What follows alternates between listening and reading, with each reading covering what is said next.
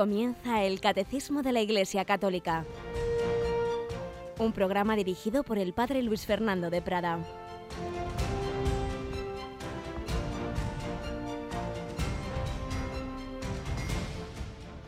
Alabados sean Jesús, María y José, el nombre de Jesús. De ello estamos hablando. Muy buenos días, querida familia de Radio María. Aquí estamos un día más una semana más a aprender de lo que nos enseña la Santa Madre Iglesia en el Catecismo de la Iglesia Católica, en la parte central, en el centro de nuestra fe, Jesucristo, Dios y hombre verdadero.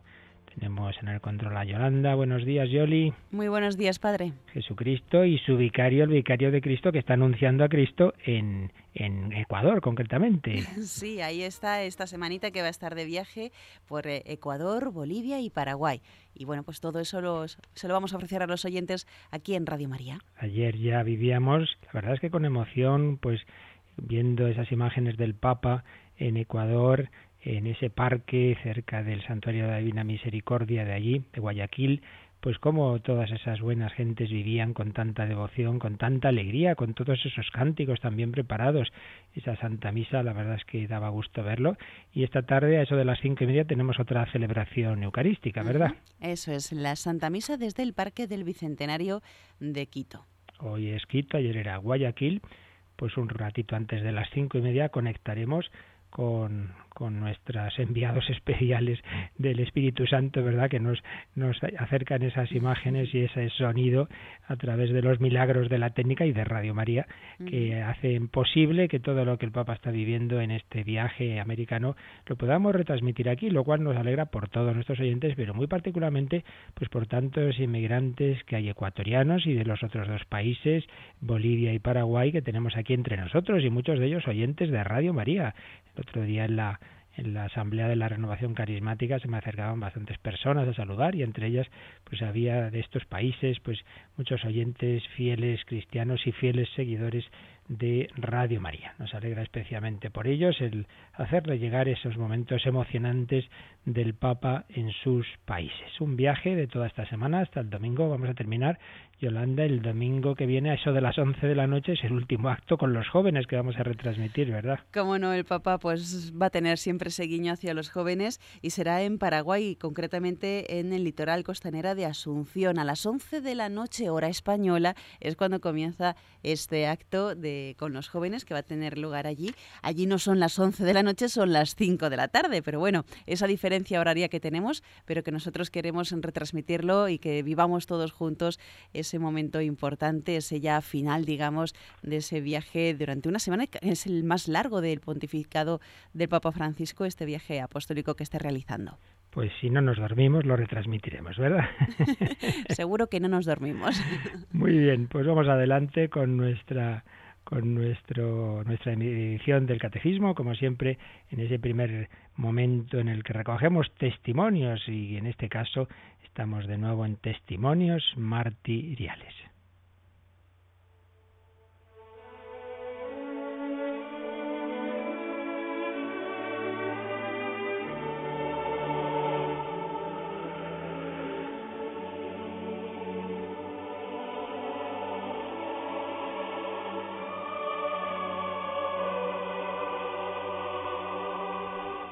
Testimonios martiriales que nos va exponiendo en esta conferencia que vamos resumiendo Fray Santiago Cantera, monje benedictino. Hoy hemos dedicado un par de días o tres a hablar de esos mártires, esos jóvenes mártires claretianos de Barbastro. Pero en Barbastro también fue martirizado un joven monje benedictino del monasterio de Nuestra Señora del Puello de Barbastro, con solo 21 años. Escribió en aquel mismo ambiente, en los días previos a su muerte diversas cartas y una dirigida a sus padres y hermanos, pues es la que nos trae aquí Fray Santiago Cantere. Nosotros vamos a leer. Era el beato Aurelio Boix Cosials, que igual que sus compañeros perdonó a los verdugos y marchó hacia la muerte con el lema entonces tan frecuente entre los católicos del mundo de Viva Cristo Rey. Fue beatificado junto con los otros mártires benedictinos del Puello y con los de Montserrat en octubre de 2013 en Tarragona, una celebración, una ceremonia que por supuesto retransmitió Radio María. Pues vamos a leer esa carta de despedida suya, esa carta a sus padres y hermanos. Dice así, a mis queridos padres y hermanos desde el convento de padres escolapios de Barbastro a 9 de agosto de 1936. Padre, madre y hermano de mi corazón, si esta carta llega a sus manos, en aquella época era muy habitual llamar de usted a los padres, si esta carta llega a sus manos, el portador de la misma les enterará de todo el proceso. Yo me limito a unas líneas. Hace 18 días que estamos casi todos los del pollo detenidos en esta prisión. A pesar de las garantías que se nos dan como medida de prevención, quiero dedicar unas palabras a los seres que me son más caros. En noches anteriores se han fusilado unas 60 personas, entre ellas muchos curas, algunos religiosos, tres canónigos y esta noche pasada al señor obispo. Conservo hasta el presente toda la serenidad de mi carácter, más aún, miro con simpatía el trance que se me acerca, considero una gracia especialísima dar mi vida en holocausto por una causa tan sagrada por el único delito de ser religioso. Si Dios tiene a bien considerarme digno de tan gran merced, alégrense también ustedes, mis amadísimos padres y hermanos, que a ustedes les cabe la gloria de tener un hijo y hermano mártir de su fe. La única pena que tengo humanamente hablando es no poder darles mi último beso. No les olvido y me atormenta el pensar las inquietudes que ustedes sufren por mí. Ánimo, mis amadísimos padres y hermanos, al lado de su aflicción surgirá siempre la gloria de las causas que motivaron mi muerte. Rueguen por mí, voy a mejor vida.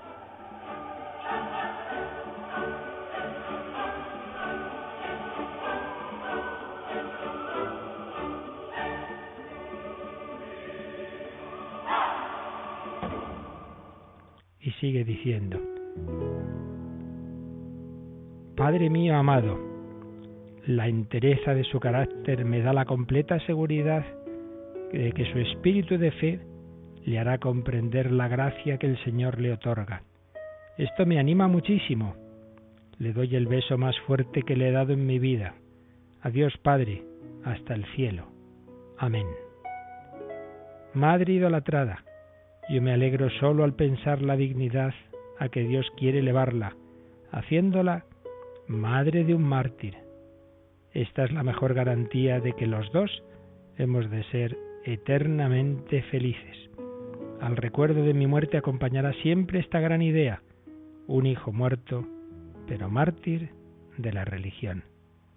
Que Dios no puede imputarme más crimen que el que los hombres me imputan, ser discípulo de Cristo. Madre mía muy querida, adiós, adiós hasta la eternidad. Qué feliz soy.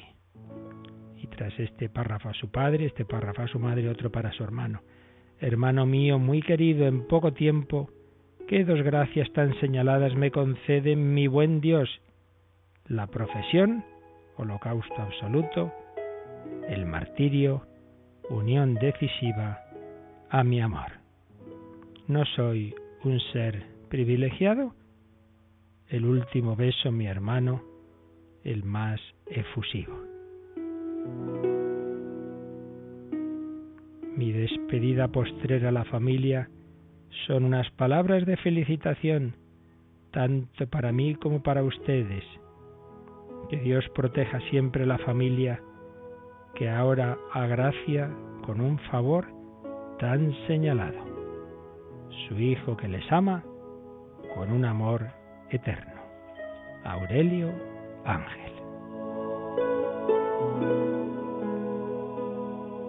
Pues sí, ciertamente un ángel, una carta preciosa del beato Aurelio Ángel Bois Cosials, benedictino del monasterio del Puello de Barbastro, uno de los miles de religiosos y sacerdotes y fueron fusilados simplemente por no renegar de su fe, por ser cristianos, católicos, religiosos, uno de esos hombres de fe, cartas que manifiestan una fe impresionante, una esperanza, firmísima en el cielo, en la vida eterna, una alegría de ser mártires, un sobrellevar ese dolor de la separación de las familias de esa manera humanamente tan trágica y sin embargo no, no, no estéis tristes.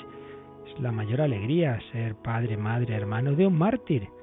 Esta es la fe, esta es la fe cristiana, esta es la fe en la que han muerto millones de mártires en 20 siglos, desde San Esteban. Señor Jesús, recibe mi espíritu, Señor Jesús, no les tengas en cuenta este pecado. Todos los mártires han muerto con fe en, en la vida eterna y con el perdón a sus verdugos. Pues que todos ellos nos ayuden a vivir nosotros el día a día, el martirio blanco de los problemas y dificultades que todos tenemos, así, con fe, con esperanza, con amor, con alegría.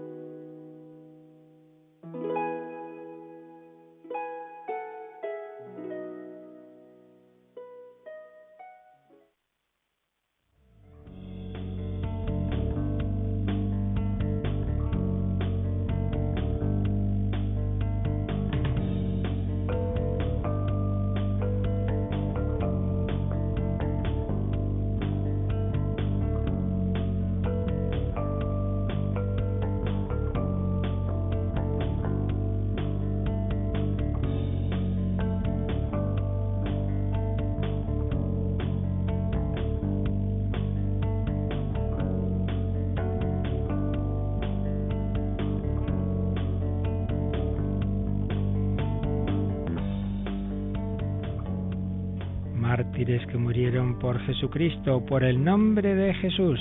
Estamos viendo en el catecismo esa presentación del centro de nuestra fe, de Cristo Jesús, Hijo de Dios hecho hombre. Y lo hacíamos en ese párrafo que va desgranándonos algunos de los nombres de Jesús, porque a través del nombre se nos muestra la persona. Veíamos como en la mentalidad bíblica el nombre es mucho más significativo que en nuestra cultura, que a veces se pone cualquier nombre sin más sentido que me guste y ya está, que guste a los padres. No, no. La Biblia el nombre representa a la persona. Y veíamos que el nombre de el nombre impuesto al Mesías es Jesús, es decir, Yahvé salva. Muy significativo, Yahvé porque es Dios y Yahvé salva porque es Dios que viene a salvarnos por nosotros y por nuestra salvación bajo del cielo. Hemos ido viendo diversos números hasta el 433 con matices de este nombre y de otros equivalentes, que en definitiva vienen todos ellos a transmitirnos lo mismo, a saber que ese misterioso personaje que predicaba con autoridad, que expulsaba demonios, que hacía milagros, en definitiva es el Hijo eterno de Dios, es Dios de Dios, luz de luz, que están ante un hombre, ante un hombre que tiene poderes divinos. ¿Quién es este que hasta el viento y el mar le obedecen?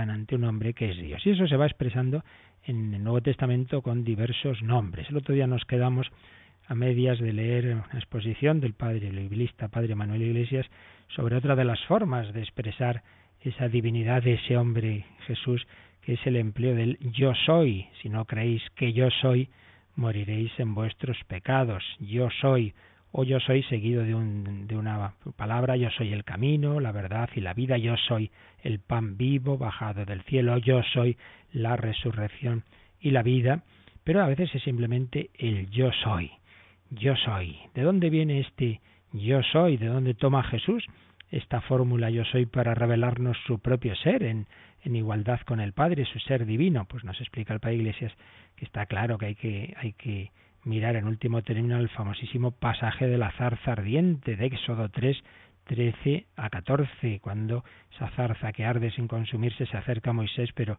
y le pregunta al Señor quién es, yo soy el que soy, yo soy el que soy. Y, en definitiva es Jesús al tomar ese, ese nombre, ese yo soy, pues está identificándose con ese Dios que se había revelado ya en el Antiguo Testamento esta, esta expresión de la divinidad de Cristo sin dejar a la vez de manifestar su plena humanidad, tanto que este Dios hecho hombre baja hasta la muerte y muerte de cruz. pues está expresada en, de muchas formas. En San Juan, en el prólogo de su Evangelio, pues directamente, en el primer versículo. En el principio existía el verbo, el verbo estaba junto a Dios y el verbo era Dios. El verbo, el logos, era Dios. Eh, es curioso que hay un targum, es decir, una traducción aramea, eh, algo libre, de Deuteronomio 32, 39, que decía, ved ahora que yo soy, yo soy en mi verbo y no hay otro Dios fuera de mí. Había pues diversas intuiciones, podemos decir así, que preparaban lo que iba a ser esa, esa revelación de que Dios, sin dejar de ser uno, tiene una palabra eterna, divina como Él, pero distinta del Padre. También, como base de esas dos misteriosas palabras que Jesús usa para definirse, yo soy, algunos piensan también en una fórmula hebrea, anihu, puesta en boca de Dios en pasajes proféticos muy bellos como Isaías 48:12, yo soy yo el primero y también yo el último. O Isaías 52:6, mi pueblo reconocerá mi nombre y llegará a comprender que yo soy el que decía, aquí estoy, aquí estoy. Un aquí estoy, que dice Manuel Iglesias, no tiene precio el Hijo de María, que es el Hijo de Dios y por tanto el ser sin fronteras de quien todo procede, nos dice, yo soy, yo estoy siempre contigo, no temas. Este nombre de Cristo pues nos habla de la eterna presencia y la eterna cercanía del Emmanuel, otro nombre precioso del, del Mesías, Emmanuel, Dios con nosotros. No es un nombre mágico para eliminar nuestros miedos, sino un regalo de la revelación que nos ha hecho Jesús para que podamos decir en el credo un solo Señor Jesucristo, nacido del Padre antes de todos los siglos, Dios de Dios, luz de luz. ¿Qué somos nosotros a su lado? Recordad cuando una comisión judía bajó a preguntar a Juan el Bautista, ¿tú quién eres? Y este comenzó diciendo lo que no era, yo no soy el Mesías. ¿Eres Elías? No, no, no lo soy. ¿Eres el profeta? No, no, no. Estamos creados a imagen de Dios, pero no somos la imagen de Dios. Juan Bautista no se atribuía lo que no le correspondía y nosotros tampoco somos esa perfecta imagen de Dios porque eso solo puede serlo el Hijo.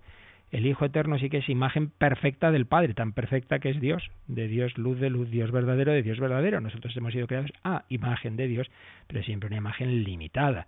La imagen perfecta solo puede serla el Hijo, el Verbo. Nosotros somos criaturas suyas y participamos limitadamente de su ser, pero no somos el ser con mayúsculas. Precisamente la raíz del pecado original, como vimos ampliamente, fue no contentarse con esa suerte inmensa de ser criaturas de Dios, querían ser Dios y no simplemente criaturas de Dios. El padre Lapuente, un escritor jesuita espiritual, con muchos libros muy buenos para meditar la vida de Cristo, cuando leyó en la vida de Santa Catalina de Siena eh, lo que Dios le dijo a la santa, yo soy el que soy y tú eres la que no eres, yo soy el que soy y tú la que, el que no eres, pues reflexionó lo siguiente, saqué principalmente que si yo soy el que no soy, sumamente me conviene estar unido al que sí es, y que de esta unión al que es vendrán a mi alma todos los bienes y todo aquello por lo cual ha de tener algún ser.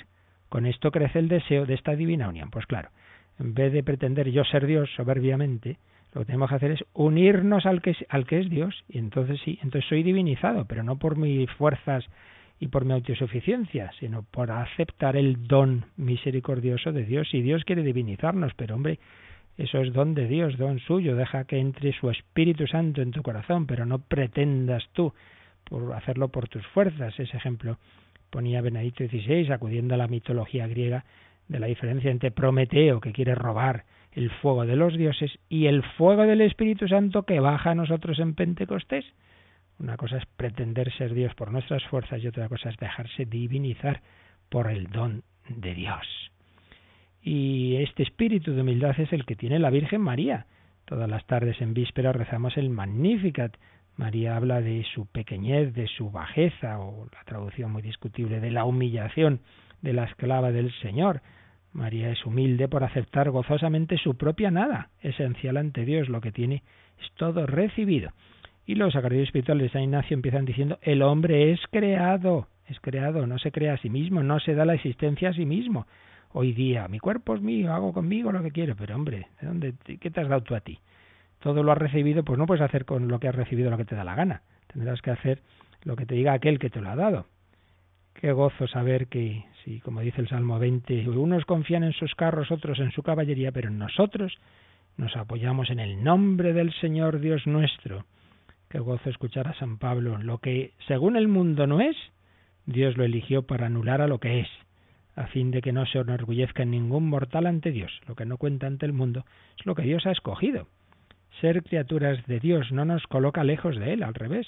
Por su voluntad amorosa, el que es, el que existía desde el principio, se hizo carne y sangre nuestra, bajó para que nosotros subiéramos de categoría bajó del cielo a la tierra para sentarnos un día a su lado, a la derecha del Padre, hijos en el Hijo. Pero ¿qué más queremos?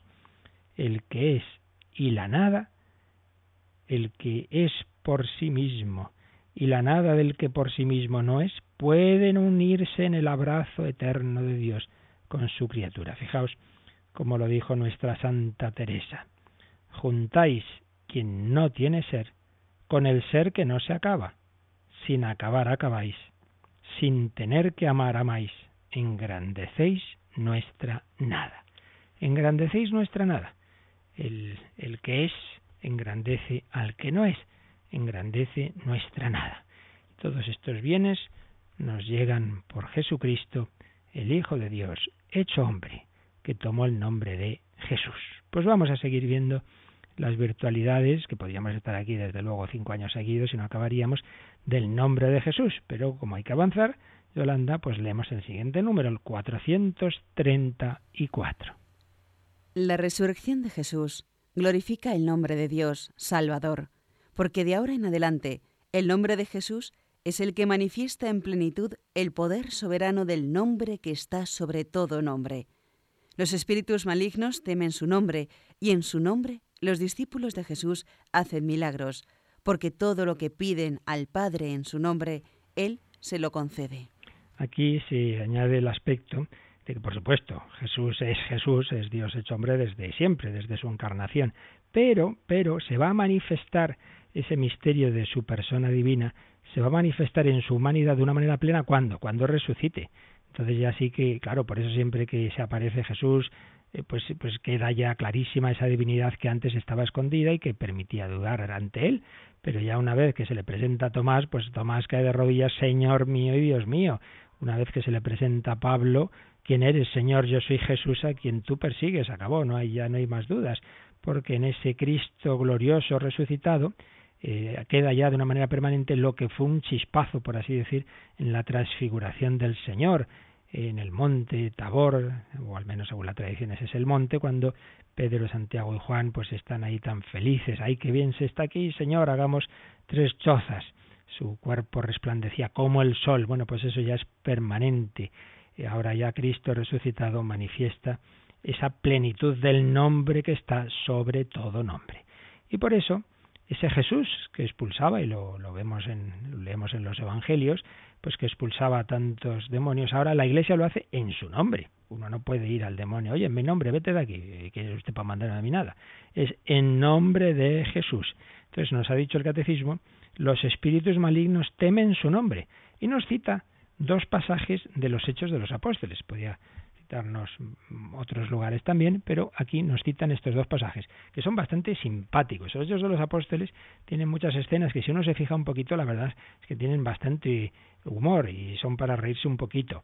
Y concretamente aquí, en Hechos 16, a partir del 16 también, del versículo 16, está contándonos, pues San Lucas son los pasajes que se llaman del nosotros, a partir, recordar que del capítulo 15 va contando en el nosotros, hicimos, tal, pues San Lucas con San Pablo y otros compañeros, dice, una vez que íbamos nosotros al lugar de oración, nos salió al encuentro una joven esclava poseída por un espíritu adivino que proporcionaba a sus dueños grandes ganancias haciendo de adivina. Se ve que esta pobre chica estaba poseída por, por un mal espíritu y que iba detrás de Pablo, gritaba y decía, estos hombres son siervos del Dios Altísimo que se anuncian un camino de salvación. aparentemente decía cosas que estaban muy bien, pero era en definitiva para, para eso, para, para sacar luego unas ganancias eh, con adivinanzas diversas, y dice, venía haciendo esto muchos días, hasta que Pablo, cansado de ello, dijo, ya, ya, se cansó de, del espíritu ese que gritaba a través de esa pobre mujer, se volvió al espíritu y le dijo,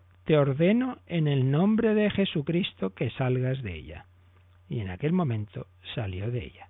Entonces al ver sus amos que se les había ido su esperanza de ganancia, cogiendo a Pablo y a Silas los arrastraron al ágora, en fin, los denunciaron, etcétera, etcétera. Pero bueno, lo que nos interesa es que Pablo ya se cansó de ese espíritu maligno y cómo lo expulsó, diciendo, te ordeno en el nombre de Jesucristo, no por su propia autoridad, sino en el nombre de Jesucristo.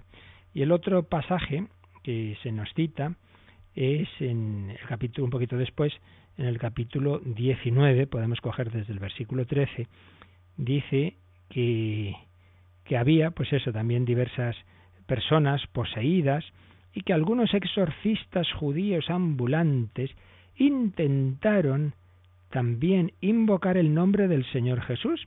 Pues se ve que no eran cristianos, pero habían visto que Pablo expulsaba demonios, demonios en nombre del Señor Jesús y decía, ah, podemos hacerlo también nosotros.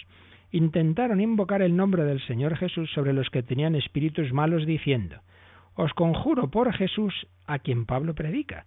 Cosa curiosa, nosotros no creemos en Jesús, pero ese Jesús que Pablo predica, pues en su nombre os conjuro, iros, en nombre de Jesús. Lo que los que hacían estos eran siete hijos de un tal Esceba, sumo sacerdote judío. Pero el espíritu malo les respondió diciendo, conozco a Jesús y sé quién es Pablo, pero ¿quiénes sois vosotros? El demonio dice, pero bueno, ¿esto quiénes son aquí para intentarme echar? Yo conozco a Jesús y conozco a Pablo, pero vosotros, vosotros ni estáis bautizados ni nada. Y entonces el hombre que tenía el espíritu malo se abalanzó sobre ellos y los dominó a todos, ejerciendo tal violencia sobre ellos que tuvieron que huir desnudos y mal heridos de aquella casa. Lo que os decía, hay escenas de los apóstoles simpáticas. Esto llegó a conocimiento de todos los habitantes de Éfeso, judíos y griegos, que quedaron sobrecogidos de temor. Y fijaos cómo termina este versículo 17. Y se proclamaba la grandeza del nombre del Señor Jesús. La grandeza del nombre del Señor Jesús, claro, uno que está unido a Jesucristo y que ha recibido sus poderes, como los había recibido Pablo, como los tiene el obispo, como los tiene el delegado del obispo, el, sacerdote exorcista, ese puede decir, en nombre del Señor Jesús, Satanás o el, demonio que sea, se llame como se llame, que una de las cosas que se hacen en el exorcismo es preguntar su nombre, te ordeno que te marches. Ese es el gran exorcismo, pero no puede hacerlo así cualquiera. Y entonces quien lo hace con esa autoridad que viene a través de la Iglesia Apostólica, lo hace en nombre del Señor Jesús, Dios verdadero y por tanto Señor de todas las criaturas, incluidas los demonios. Por ello, los espíritus malignos temen su nombre, temen la invocación bien hecha del nombre de Jesús. Y dice también el catecismo que en su nombre los discípulos de Jesús también hacen milagros. Todos los milagros que en la historia de la Iglesia han hecho los santos, pues nunca los han hecho como diciendo, mira, mira lo que soy yo capaz de hacer, sino pidiéndoselo al Señor, pidiéndoselo a la Virgen. Porque, termina este número, todo lo que piden al Padre en su nombre, Él se lo concede. Una cita de Juan 15, 16, esos discursos de la última cena. Esto es lo que nos dice este bello número 434, pero este número, Yolanda nos pone al margen un par de ellos. Vamos a leer el primero que nos cita el número marginal de ampliación, el 2812, que nos va a decir alguna cosa más sobre el nombre de Jesús en la parte final del catecismo, la parte de la oración, cuando eh, se nos habla de, cómo orar y, y concretamente de la petición santificado sea tu nombre, nos dice lo siguiente este número 2812. Finalmente el nombre de Dios Santo se nos ha revelado y dado en la carne, en Jesús, como Salvador, revelado por lo que Él es, por su palabra y por su sacrificio. Esto es el núcleo de su oración sacerdotal. Padre Santo, por ellos me consagro a mí mismo, para que ellos también sean consagrados en la verdad. Jesús nos manifiesta el nombre del Padre porque santifica él mismo su nombre. Al terminar su Pascua, el Padre le da el nombre que está sobre todo nombre. Jesús es Señor para gloria de Dios Padre. Jesús es Señor para gloria de Dios Padre. Al final volvemos siempre a ese texto de Filipenses 2.9, es un texto básico, como ahora enseguida vamos a, profundizar en ello retomando ideas del cardenal Sanborn, pero antes pues vamos a agradecer a Jesús esa revelación de su nombre, vamos a agradecerle que Él viene a liberarnos de nuestros males, que Él viene a liberarnos del espíritu maligno, vamos a adorar a ese Jesús y a ese nombre de Jesús, al nombre de Jesús, toda rodilla se doble en el cielo, en la tierra, en el abismo.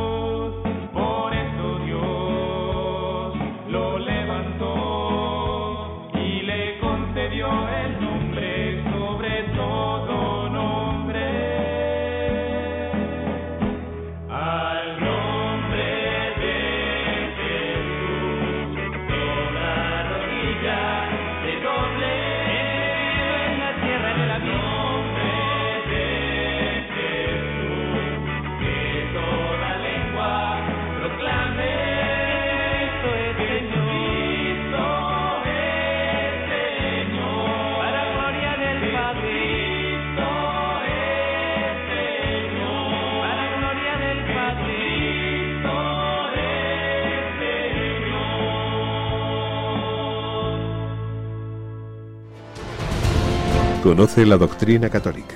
Escucha el catecismo en Radio María de martes a sábado. Jesucristo es Señor. Pues como os decía, vamos a profundizar un poquito en este texto que, que es fundamental de Filipenses 2, que ya leímos, pero creo que vale la pena volverlo a leer porque es lo que está detrás de toda esta teología del nombre de Jesús.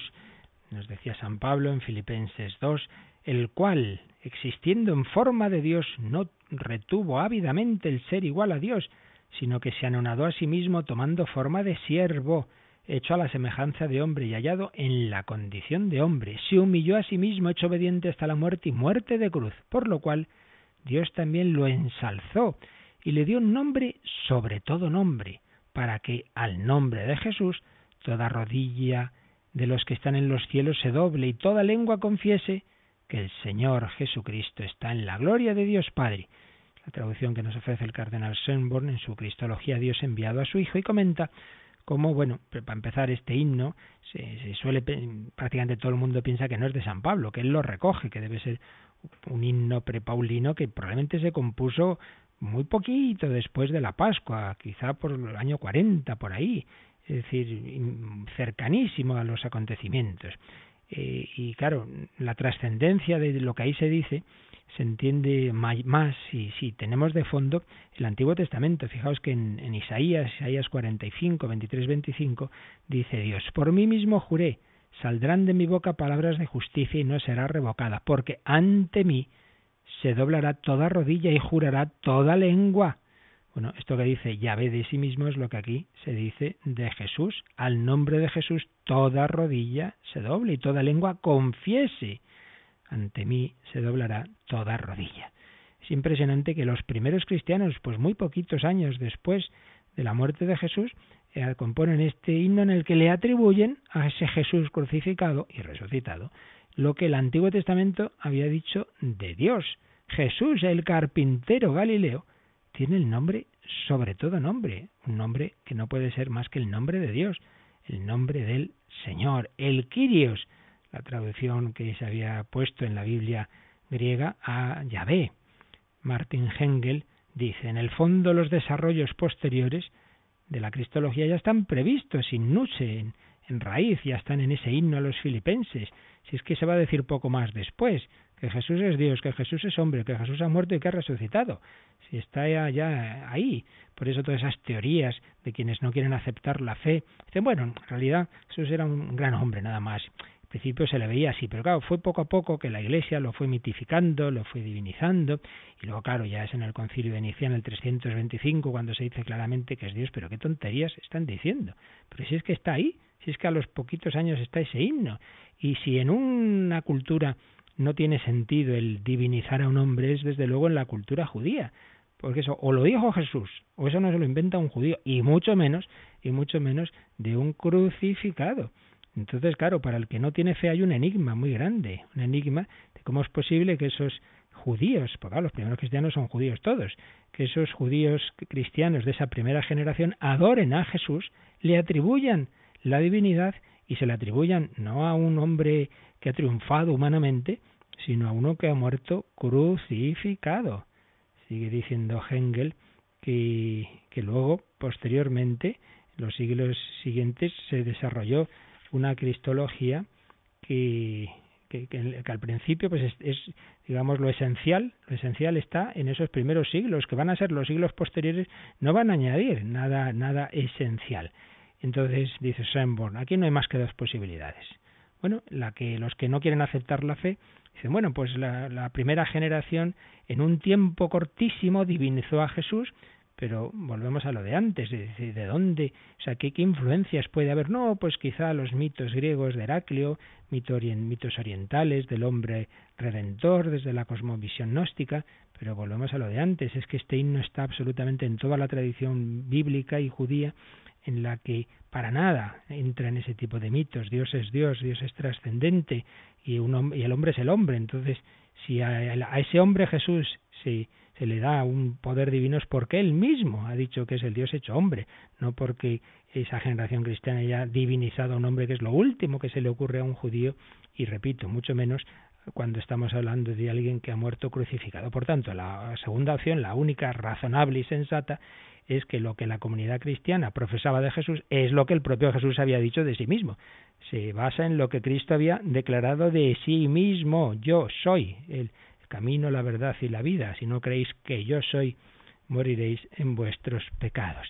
Si no es inexplicable que en poquísimo tiempo haya ya en, no solo en, en Palestina, sino enseguida en comunidades a lo largo de todo el Mediterráneo, comunidades que adoran a Jesucristo como auténtico Dios, sin, por otro lado, eh, olvidar la cruz. Porque claro, si esto hubiera sido una especie de evolución, una mitificación, bueno, pues entonces se hubiera, se hubiera mitificado todo y se hubiera dejado de lado pues los aspectos humanos, se hubiera dejado de lado, por supuesto, la pasión, se hubiera escondido la cruz y solo se hubiera hablado de la resurrección, de Cristo resucitado, entonces, vale, pues puestos a, a inventar lo, lo, bonito, pues ponemos, contamos solo lo bonito y nos tapamos, tapamos la cruz, pues no señor.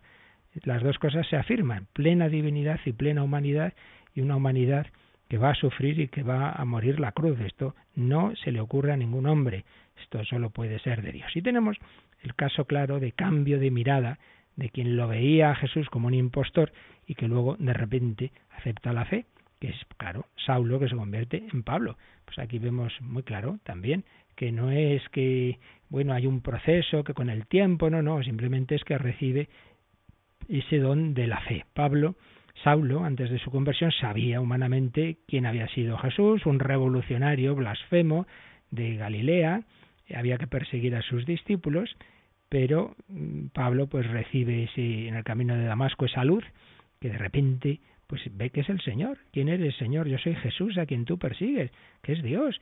Y entonces eh, su, su mente cerrada y fanáticamente se abre a, a darse cuenta de que de que Dios se le revela de una forma que él no esperaba, que sin dejar de ser verdadero, el monoteísmo, sin dejar de ser un solo Dios, ese Dios tiene un Hijo eterno que ha enviado al mundo, que es Jesús, que ha muerto y ha resucitado y que es tan, tan divino como el Padre. Y luego también eh, él ha enviado al Espíritu Santo tan divino como el Padre y el Hijo.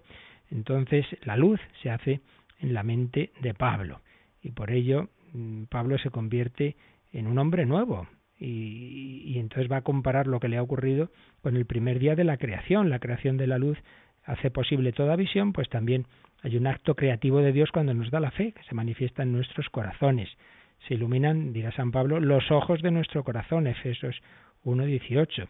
Se crean de nuevo posibilidades de conocimiento que nos llevan a la fe. Aparece la gloria de Dios en Jesús, su claridad tal y como aparece en el Antiguo Testamento, de manera que podemos reconocerlo como el Hijo de Dios. La conversión de Pablo, su conocimiento de Jesús como Hijo de Dios es realmente una nueva creación. Y Pablo se da cuenta que esto no es por su que es muy listo, no, no, ha sido iniciativa divina. Cuando Dios en su bondad me reveló a su Hijo, Gálatas 1.15, Dios me reveló a su Hijo. Recordad que cuando Pedro dice, tú eres el Mesías, el Hijo de Dios, Jesús le dirá, eso no te lo ha revelado la carne ni la sangre, sino mi Padre que está en los cielos. O sea, la fe es razonable, pero no por meras razones llegamos a la fe verdadera. Que es razonable, sí, pero llegar a creer en serio en Jesús como Hijo de Dios con certeza hasta dar la vida, eso solo puede ser don de Dios, el don de la fe que hay que pedir y que Dios quiere dar a todos, pero, pero ¿qué es eso? Que es un don, un don que está oculto a los sabiondos y entendidos, dirá Jesús en Mateo 11:25, pero en cambio se le da a los humildes. Y en Juan 6:44, nadie puede venir a mí si el Padre que me ha enviado no lo atrae. Es decir, llegar a la fe en Cristo es eh, es más una actitud de corazón humilde que busca la verdad y se abre a la verdad y entonces eh, recibe la gracia de Dios que porque uno sea muy listo y ha estudiado mucho entonces llega a la conclusión de que Jesús es, es lo que era. Pablo recibe esa fe, pero no pensemos esto de una manera subjetiva, privada.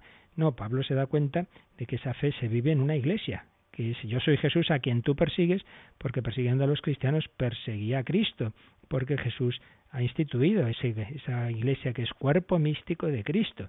Por eso la fe en Jesús eh, y la comunidad de aquellos que creen en Cristo son inseparables. Y por eso eh, San Pablo no va a predicar a Cristo así lo que él le dé la gana, sino dentro de la tradición de la Iglesia y por eso se va a informar bien y va a decir, yo os he transmitido lo que a mi vez he recibido, que el Señor Jesús la noche en que iba a ser entregado tomó pan, por ejemplo, cuando relata la Eucaristía, no se inventa las cosas, ha preguntado, ha recibido la tradición, ha ido a ver a, a Pedro, ha estado con él 15 días, nos cuenta en una de sus cartas, se recibe esa tradición apostólica de los que han convivido con Jesús, de los que transmiten sus enseñanzas. Pero es muy importante esto de que ese anuncio de Cristo como Señor, de Jesús resucitado, como el que tiene el nombre, sobre todo el nombre, y sigue mostrándole como el crucificado. Esto San Pablo, vamos, lo dice por activa, por pasiva y por perifrástica. Por eso repito, una señal más de que aquí no hay inventos, que puestos a mitificar y puestos a inventar, pues vale, hubiéramos quitado lo escandaloso, y desde luego si había algo escandaloso era la cruz. Es que quizá no nos hacemos idea, sería como si hoy día dijéramos, pues el, el Hijo de Dios es ese Señor que fue que fue puesto ahí ahorcado, que fue ahorcado, ¿verdad? Ese, ese ahorcado es el bueno, es que eso no se le ocurre a nadie. Pues peor todavía era la cruz, entonces que, que ahora la horca o la silla eléctrica. Un auténtico escándalo para judíos y paganos y para los mismos cristianos. Pero es muy importante darnos cuenta de que ese nombre, sobre todo nombre, lo recibe Jesús. Por supuesto, Él es Dios desde siempre, pero en ese himno se está hablando de que ha recibido el nombre, el nombre divino, en cuanto hombre, y en cuanto hombre que ha obedecido al Padre, y que ha ido a la cruz y entonces el Padre le ha premiado esa fidelidad con la resurrección. Entonces, el nombre que tenía desde siempre es Dios desde siempre, pero ahora se manifiesta en esa humanidad, en esa carne que ha sido crucificada. Y esto es pues lo que todos los, contemporáneos pues, pues ven, que los cristianos creen en ese Jesús crucificado, pero lo adoran como Dios. Fijaos que hay algunos testimonios paganos, por ejemplo, cuando eh, Plinio el joven, el gobernador Plinio el joven, eh, ante él declaran los cristianos y dice, todas nuestras culpas y errores consisten en que un día nos reunimos antes de la salida del sol cantando a coro un canto de alabanza a Cristo nuestro Señor. Y Plinio, que informa al emperador Trajano, les obliga a renegar de Cristo. Pero después informará, informa Tácito, eh, cuando habla de la persecución de Nerón. El fundador de la secta cristiana Cristo fue ejecutado bajo Tiberio por orden del procurador Poncio Pilato. Parece incomprensible que un simple carpintero de ese odiado pueblo judío condenado a muerte ignominiosa sea el que revela la verdad de Dios, el futuro juez, incluso Dios mismo. Pero los paganos se dan cuenta de que eso es lo que creen los cristianos. Oh, creen en ese Jesús, ese que fue crucificado, ese que fue condenado a muerte por, por Poncio Pilato, y lo adoran como Dios al crucificado. Es decir, en la fe cristiana están unidas estas dos dimensiones, que es un hombre, un hombre que ha sido crucificado y que es Dios. Y eso escandalizaba a todos, asombraba. Por ejemplo, uno de los primeros filósofos contrarios al cristianismo, Celso, una de las supuestas razones que da para no creer, es decir, pero hombre, pero hombre, si este fue traicionado por los suyos, si era Dios, no tenía por qué huir ni consentir ser conducido atado, y menos que nada, ser abandonado y traicionado por los que convivían con él. Pero hombre, ¿cómo va a ser un Dios que le ha pasado todas esas cosas? Judíos y paganos coincidían en esto. Y por ello San Pablo lo va a subrayar. Nosotros hemos predicado a Cristo el crucificado. 1 Corintios 1.23. Un crucificado Hijo de Dios, Quirios, Mesías, Redentor. Pero qué escándalo es este. No hay nada que explique con credibilidad el nacimiento de una doctrina tan escandalosa como no sea aceptar que es Jesús mismo el fundamento de la misma. Concluye Christoph Servon esta reflexión. Ni judíos ni paganos pudieron haber encontrado la figura de un, de un Mesías crucificado, de un Hijo de Dios muerto en la cruz. Esto solo se le ocurre a Dios, por así decir. Jesús es la respuesta sorprendente, inesperada, escandalosa de Dios por encima de todo lo esperado a la búsqueda del corazón humano. Por eso, concluyendo pues lo que aparece en este himno de Filipenses y en este nombre de Jesús, del que hemos estado hablando, pues en él hay que unir siempre esas dos dimensiones, la cruz y la gloria. La cruz. Ese Jesús es el que tenía su nombre en esa tablilla en la cruz. Jesús Nazareno, Rey de los judíos, el INRI. La cruz, el crucificado. Pero la gloria, al nombre de Jesús, toda rodilla se doble, porque ese Jesús es el que glorioso, resucitado, se va a aparecer a Pablo en el camino de Damasco, el que le va a iluminar, el que le va a hacer caer en la cuenta de que es Dios. Ese Jesús que había estado con pobres, con pecadores, especialmente inclinado hacia ellos, bueno, pues como se había ido manifestando Dios en la historia de la salvación, esa inclinación de Cristo hacia los niños, hacia los más necesitados, pues es también una manifestación de que obra en lugar de Dios y con total poder divino. Nos lo da a conocer como Dios, mm, porque pues es lo que vemos también, veíamos también en la evolución del Antiguo Testamento, los pobres de Yahvé, como Dios especialmente atendía a los más necesitados. Termina este capítulo de su Cristología el cardenal Christoph Serborn diciendo lo siguiente. Desde el himno a los filipenses hasta la carta a los hebreos, podemos comprobar que la imagen divina, la filiación divina de Jesús siempre fue vista en relación con el escándalo de la cruz. Los cristianos adoran a un Dios crucificado. Esa es la impresión que los paganos tienen de ellos y que corresponde realmente a la fe de los cristianos.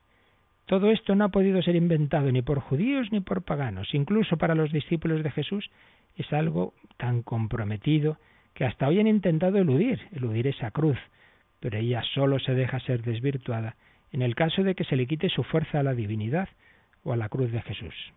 Es decir, la fe cristiana incluye los dos aspectos. Entonces a veces dice, bueno, bueno, es que no es Dios, o a veces se dice, bueno, bueno, fue crucificado, pero, pero bueno, pues quizá en apariencia fue una de las herejías, no es que sufriera realmente, fue que nos pareciera, no, no, no, no, no.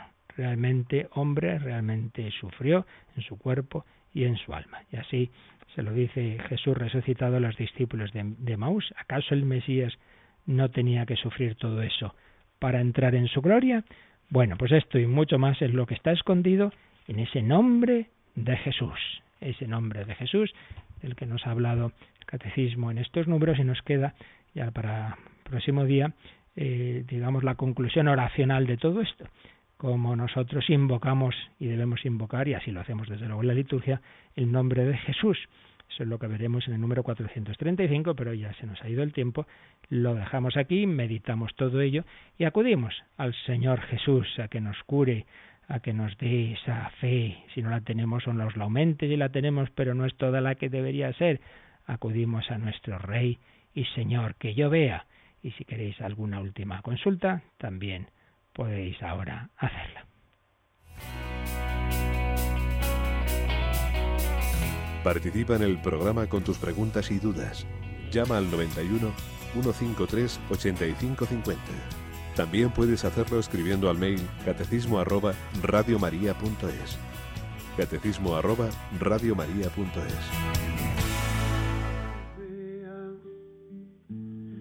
Que te vea, que yo sienta tu saliva en mi ceguera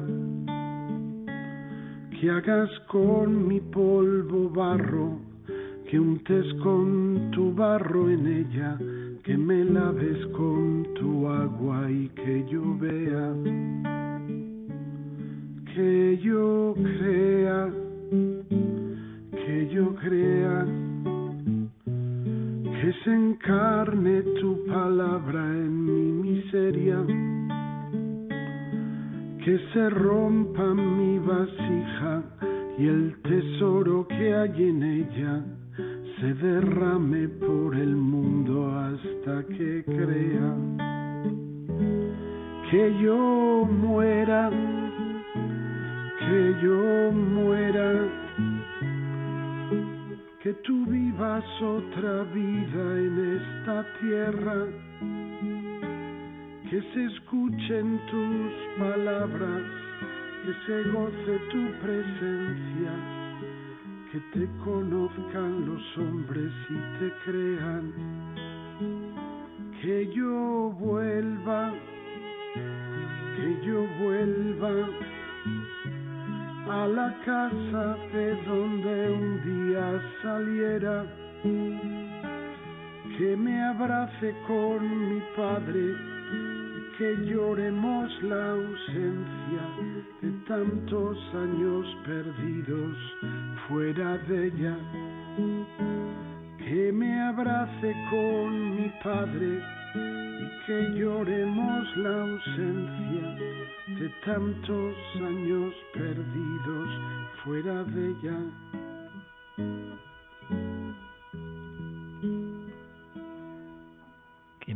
Con mi Padre y que vuelva y vuelva Jesús, el que quiere llevarnos al Padre, el buen pastor que dio la vida por sus ovejas.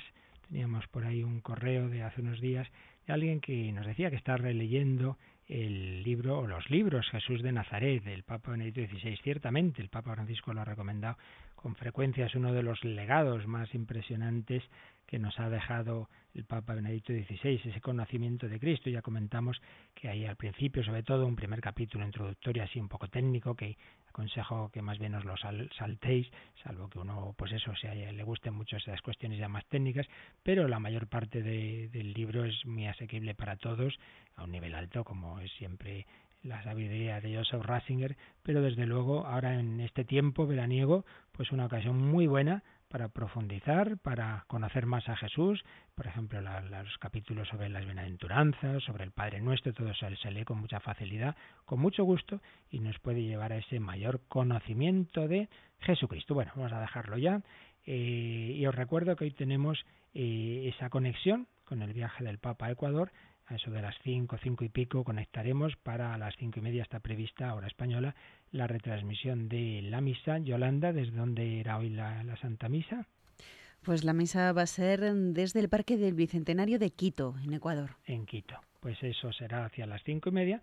Y luego a las nueve de la noche, en El Hombre de Dios, tenemos hoy una nueva entrevista. Precisamente una mujer que de pequeña fue educada en la fe, pero luego se metió en el mundo de la música, eh, trabajando mucho y dejó de lado toda la, lo, que es la vida religiosa y bueno, pues recientemente el Señor la ha vuelto a enganchar y la ha vuelto a llevar a través de María, de la Virgen María y de la música, pues de la música cristiana a una vivencia fuerte de la fe es Maite Zuazola, Matina, que nos lo va a contar en El Hombre de Dios, uno de esos testimonios que tanto os gustan y que tanto bien nos hacen a todos, porque vemos en personas como nosotros como el Señor actúa. Eso será a las nueve de la noche, una hora menos en Canarias, en El Hombre de Hoy y Dios. Y antes, como os digo, hacia las cinco y media, cuatro y media en Canarias, la Santa Misa con el Papa desde Quito. Pedimos a la Santísima Trinidad que nos bendiga para vivir este día en su presencia. La bendición de Dios Todopoderoso, Padre, Hijo y Espíritu Santo, descienda sobre vosotros. Que paséis un feliz día en el Señor.